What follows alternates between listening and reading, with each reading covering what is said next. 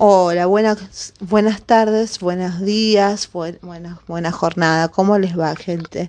Mi nombre es Silvina Romero.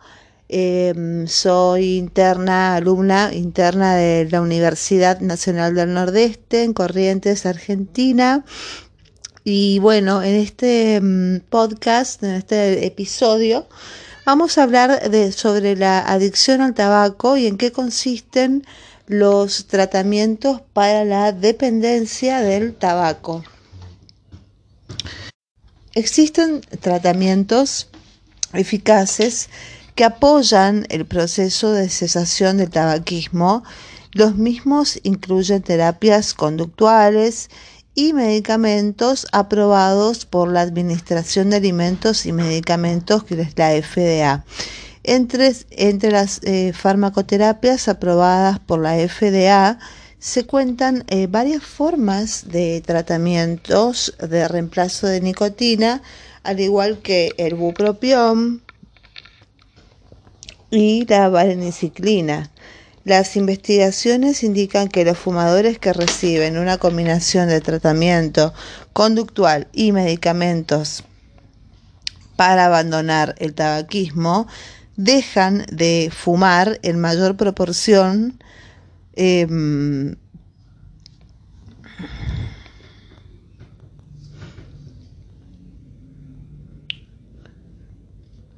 eh, que quienes reciben intervención mínima.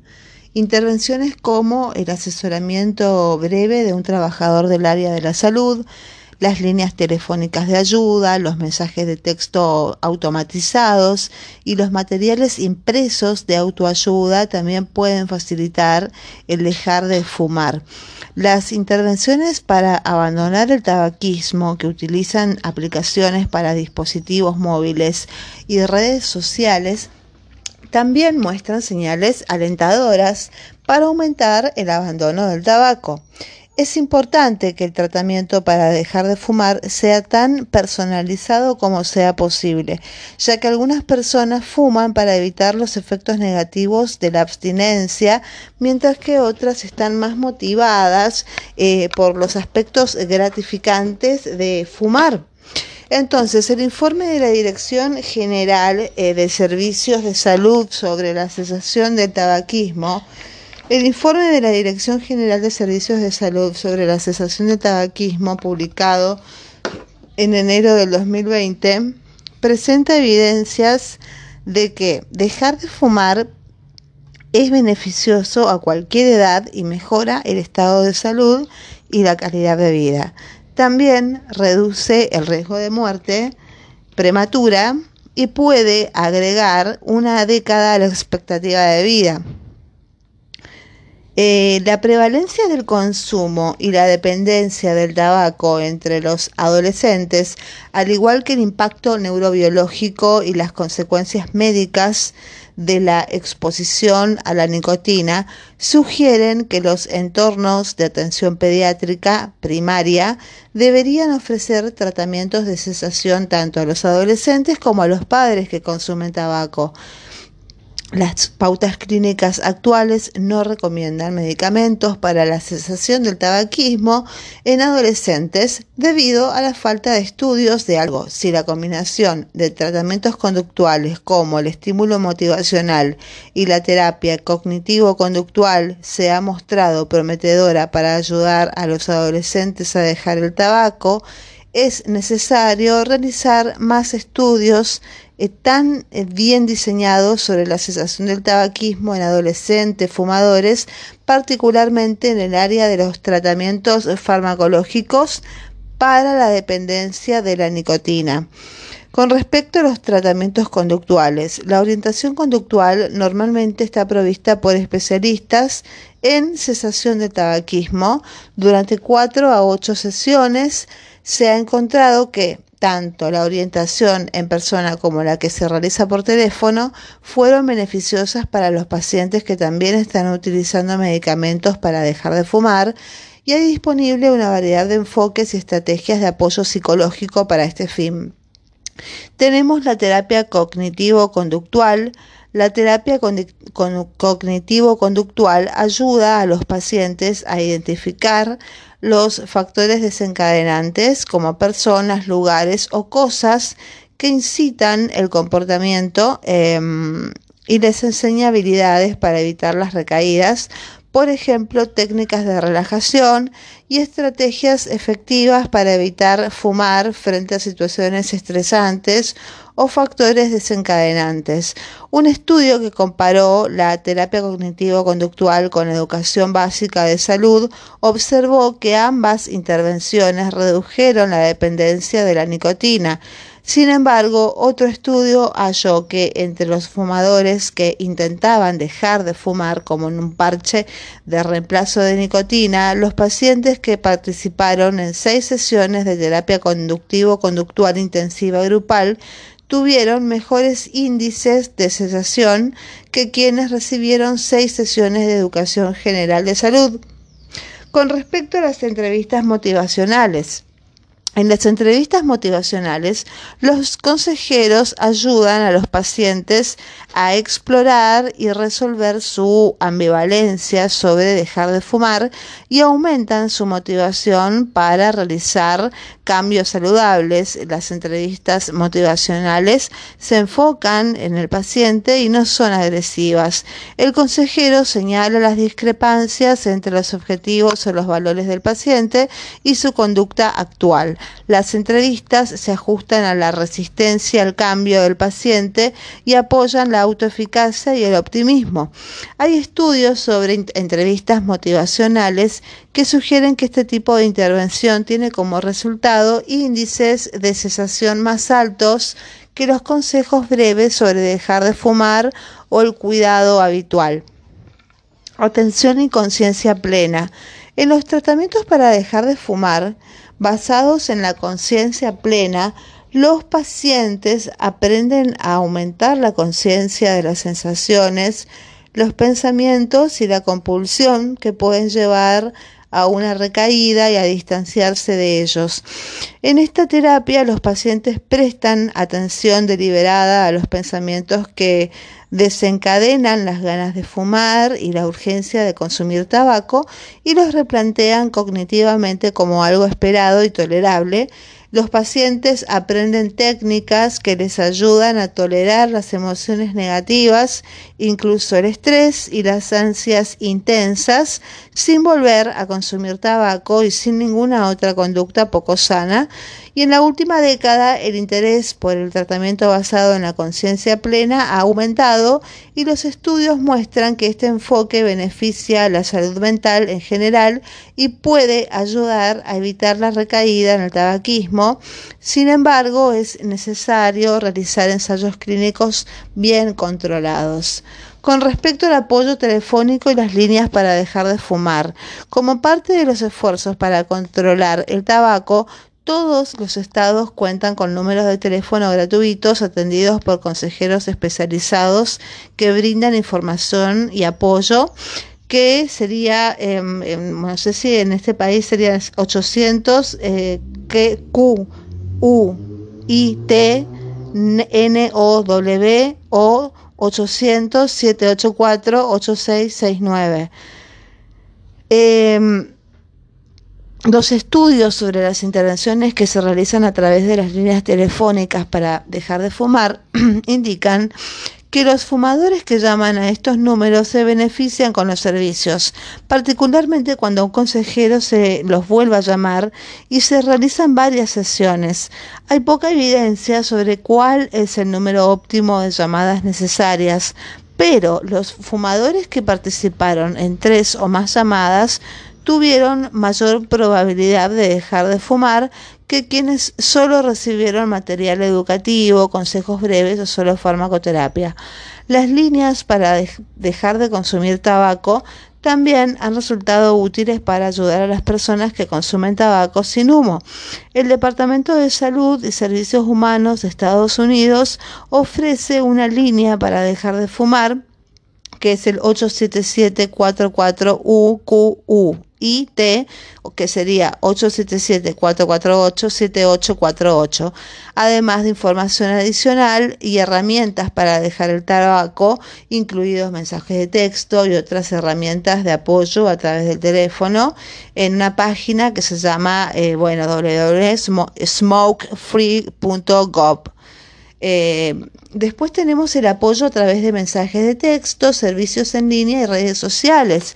La tecnología, incluidos los teléfonos móviles, Internet y las plataformas de las redes sociales, pueden ser útiles para ofrecer intervenciones para dejar de fumar. Estas tecnologías tienen el poder de ampliar el acceso a la atención ya que extienden el trabajo de los consejeros y eliminan las barreras geográficas y pueden disuadir a las personas de iniciar un tratamiento. Una revisión de la literatura sobre las intervenciones para dejar de fumar basadas en la tecnología como son Internet, computadora personal y teléfono móvil halló que estos apoyos pueden aumentar la probabilidad de que las personas adultas dejen de fumar en comparación con algún con ninguna intervención o con información de autoayuda y pueden ser eficaces en función del costo como complemento de otros tratamientos. La tecnología no debe ser necesariamente reciente ni sumamente sofisticada para ayudar a aumentar los índices de cesación. Por ejemplo, hay estudios que sugieren que los adultos que reciben motivación, asesoramiento y consejos para dejar de fumar a través de mensajes de texto, que, que es algo que puede hacerse hasta con dispositivos móviles más bajos muestran índices de cesación más altos que los que se observan en programas de control.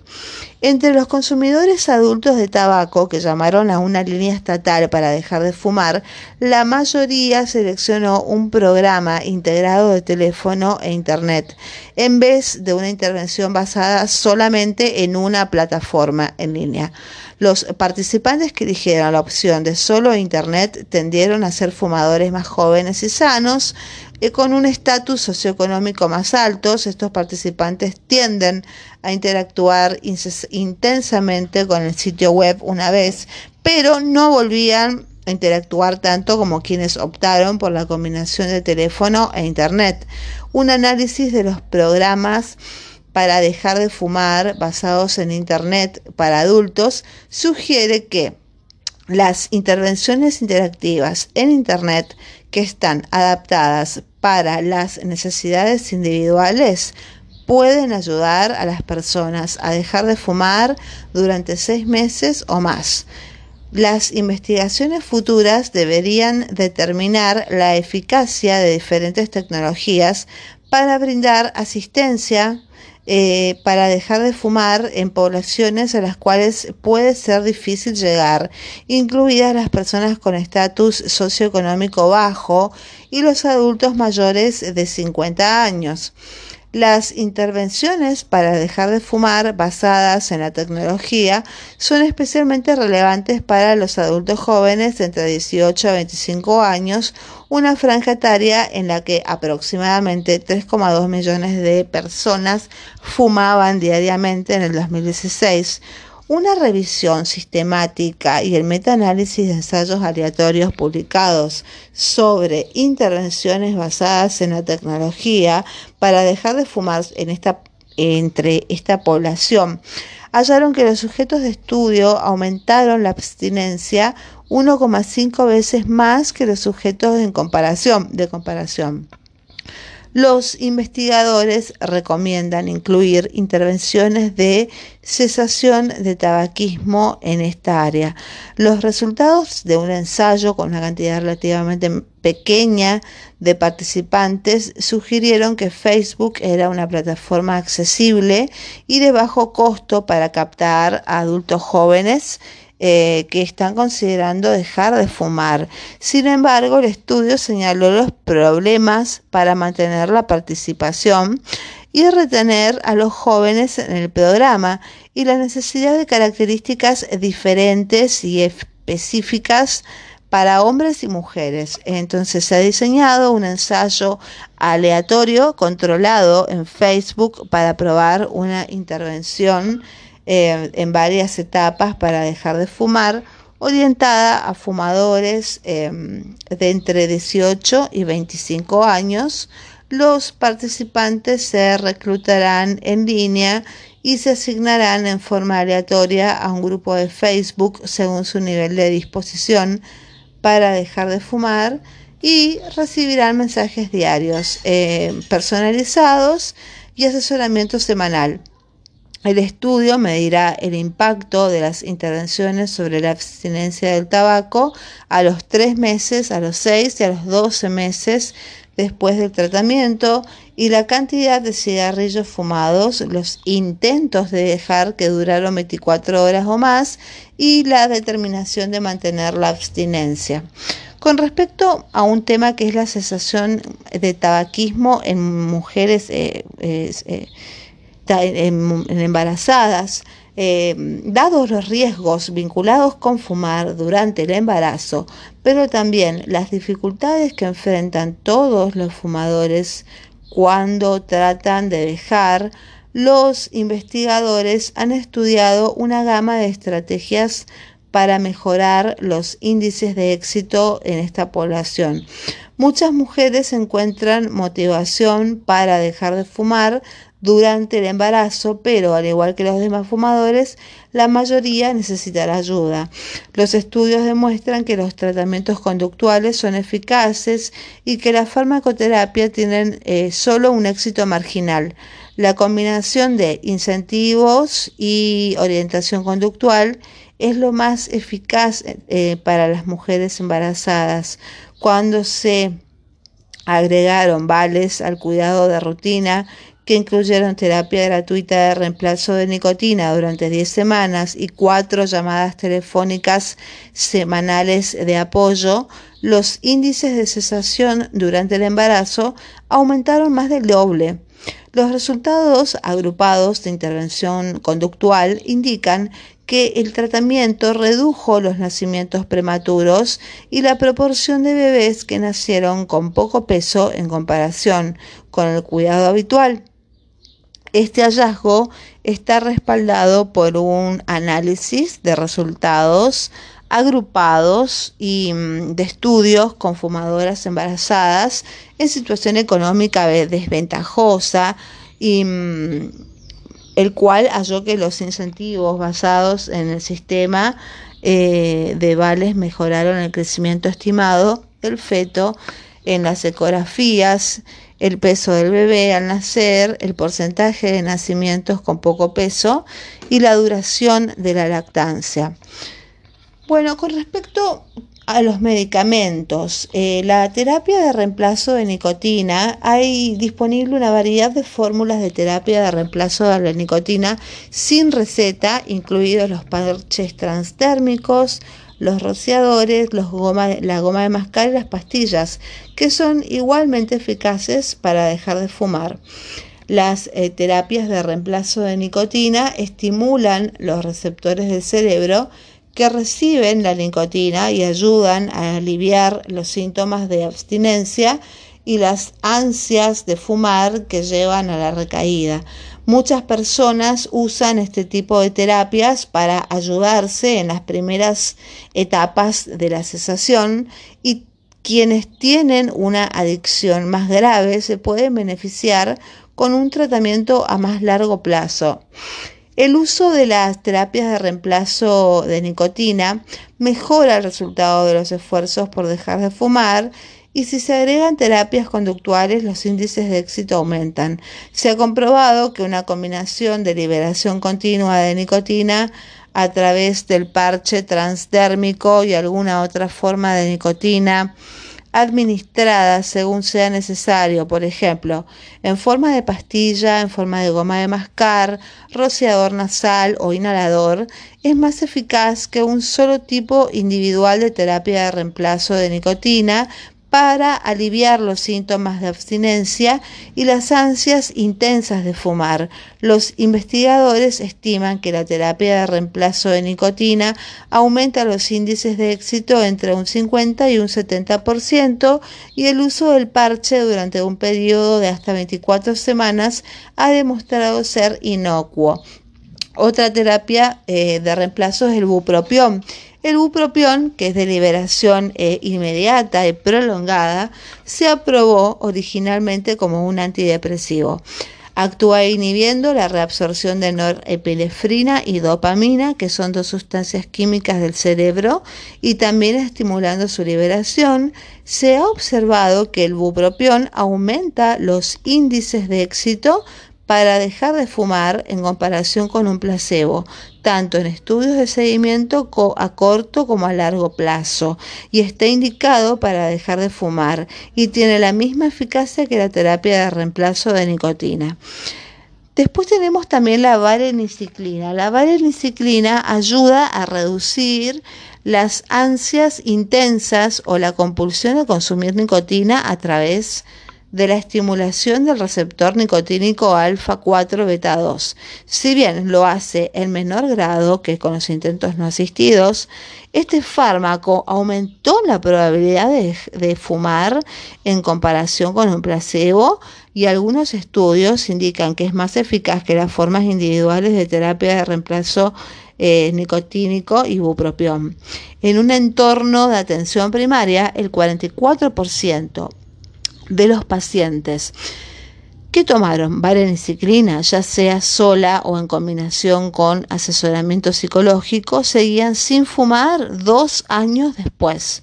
Los pacientes que participaron en terapia grupal y se adhirieron a la medicación tuvieron más probabilidad de continuar con la abstinencia y la investigación también sugiere que este medicamento podría ser más eficaz que el bupropión. Tenemos, después también tenemos la combinación de medicamentos. Algunos estudios sugieren que combinar el tratamiento de reemplazo de nicotina con otros medicamentos puede facilitar la cesación del tabaquismo. Por ejemplo, un metaanálisis halló que una combinación de valeniciclina con una terapia de reemplazo de nicotina, en particular la provisión de un parche de nicotina antes de la cesación fue más eficaz que la vareniciclina por sí sola. Similarmente, agregar bupropión a la terapia de reemplazo nicotínico también mejoró los índices de cesación. Para los fumadores que no pudieron reducir significativamente la cantidad que fumaban con el parche de terapia de reemplazo nicotínico, la combinación de vareniciclina y bupropión de liberación prolongada fue más eficaz que un placebo, particularmente para los hombres y para quienes tenían una gran dependencia de la nicotina. Con respecto a los otros antidepresivos, además del bupropión, otros fármacos antidepresivos han dado buen resultado para dejar de fumar independientemente de sus efectos antidepresivos y son considerados tratamientos de segunda línea. Unos pocos estudios pequeños sugieren que la nortriptilina es tan eficaz como la terapia de reemplazo de nicotina. Si bien la nortriptilina puede tener efectos secundarios en algunos pacientes, eh, los pequeños estudios de su aplicación para dejar de fumar no han reportado ninguno. Los investigadores no han observado ningún impacto de los inhibidores selectivos de recaptación de serotonina, por ejemplo la fluoxetina o la paroxetina o la sertralina, y en el tabaquismo, ya sea por sí solos o en combinación con la terapia de reemplazo nicotínico. Después tenemos la medicina de precisión, en esta los investigadores han estado examinando formas de personalizar el tratamiento basándose en importantes diferencias biológicas entre individuos, incluidas las em, las diferencias genéticas. El campo de la farmacogenética examina cómo los genes influyen en la respuesta terapéutica a medicamentos y brinda información fundamental para ayudar a adaptar la farmacoterapia al individuo a fin de lograr el beneficio máximo. Por ejemplo, las personas metabolizan la nicotina a tasas diferentes debido a variaciones en varios genes. Quienes metabolizan la nicotina rápidamente fuman más, muestran más dependencia y tienen más dificultad para dejar de fumar. Esta variación genética influye en las respuestas terapéuticas al tratamiento de reemplazo de nicotina y otros fármacos de cesación. Un estudio reciente comparó las tasas de abstinencia una semana después del tratamiento en personas con metabolización de nicotina lenta, normal y rápida que fueron asignadas en forma aleatoria a un placebo, a un tratamiento de reemplazo de nicotina o a la vareniciclina. Y los resultados indicaron que la vareniciclina dio el mejor resultado en las personas con metabolización normal de nicotina, mientras que el tratamiento de reemplazo de nicotina fue más eficaz en las personas con una metabolización lenta de nicotina. Y por último tenemos los medicamentos promisorios eh, y las investigaciones en curso. Em, hay nuevos tratamientos que están, se están creando y mejorando tratamientos existentes para dejar de fumar que están basados en la comprensión eh, cada vez más amplia de la neurobiología de la adicción. En el área de medicamentos, la investigación está enfocada en los receptores a los que se dirige la nicotina y los circuitos y áreas del cerebro que se sabe influyen en el consumo de nicotina. Nuevos puntos de interés en el cerebro como tratamiento farmacológico, eh, entre ellos los sistemas, los nuevos puntos de interés en el cerebro, entre esos sistemas de señales de orexina y glutamato, eh, también han mostrado potencial para el tratamiento farmacológico. La adaptación de medicamentos ya existentes en el mercado para otros fines también puede resultar útil en la búsqueda de nuevas terapias para dejar de fumar. Y esta estrategia ya ha tenido éxito en el pasado porque el bupropión era un antidepresivo. Eh, establecido antes que la FDA lo aprobara como un medicamento para la cesación del tabaquismo. Entonces, un candidato actual es la N-acetilcisteína, que es un fármaco para la sobredosis de paracetamol que se ha mostrado promisorio como tratamiento por varios trastornos por consumo de drogas, incluida la dependencia de nicotina, Mm, y, otra estrategia que podría evitar la recaída y se ha mostrado muy promisoria, la cual generaría, anticuerpos que evitan que la nicotina llegue al cerebro. Y como para ir terminando, eh, vamos, eh, digo unas cositas más sobre la estimulación magnética transcraneal. ¿Qué es la estimulación magnética transcraneal? EMT es una estrategia relativamente nueva que se está probando para tratar la adicción. Es una intervención fisiológica no invasiva que utiliza campos magnéticos para estimular la actividad de las células nerviosas en áreas eh, focalizadas del cerebro, la mm, aplicación de múltiples pulsos de estimulación magnética transcraneal administrados en forma consecutiva se conoce como EMT repetitiva o MTR, estimulación magnética transcraneal repetitiva. La FDA ha aprobado dos dispositivos de EMT para el tratamiento de la depresión en personas adultas. Em, la investigación de la estimulación magnética transcraneal como tratamiento para dejar de fumar todavía está en etapas iniciales, pero parece prometedora.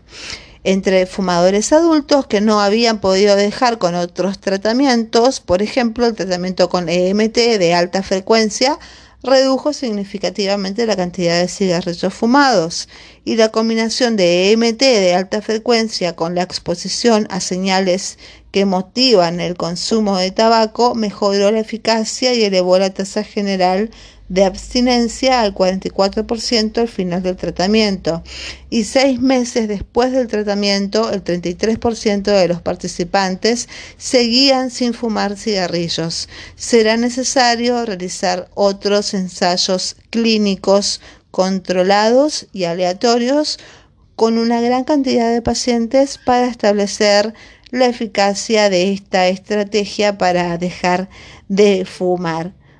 Bueno, eh, me, parece, me parece un tema muy interesante.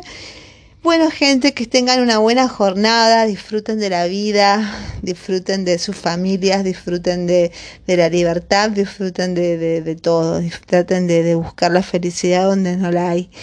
Bueno, señores, eh, desde Corrientes los saludo. Eh, bueno, si me quieren localizar, en mi, mi correo electrónico es eh, fuerza de vivir 1982 arroba gmail.com si quieren dar una opinión o qué sé yo proponer un tema por ejemplo eh, estaría agradecida. Bueno chicos los dejo y que tengan una buena vida. Hasta la próxima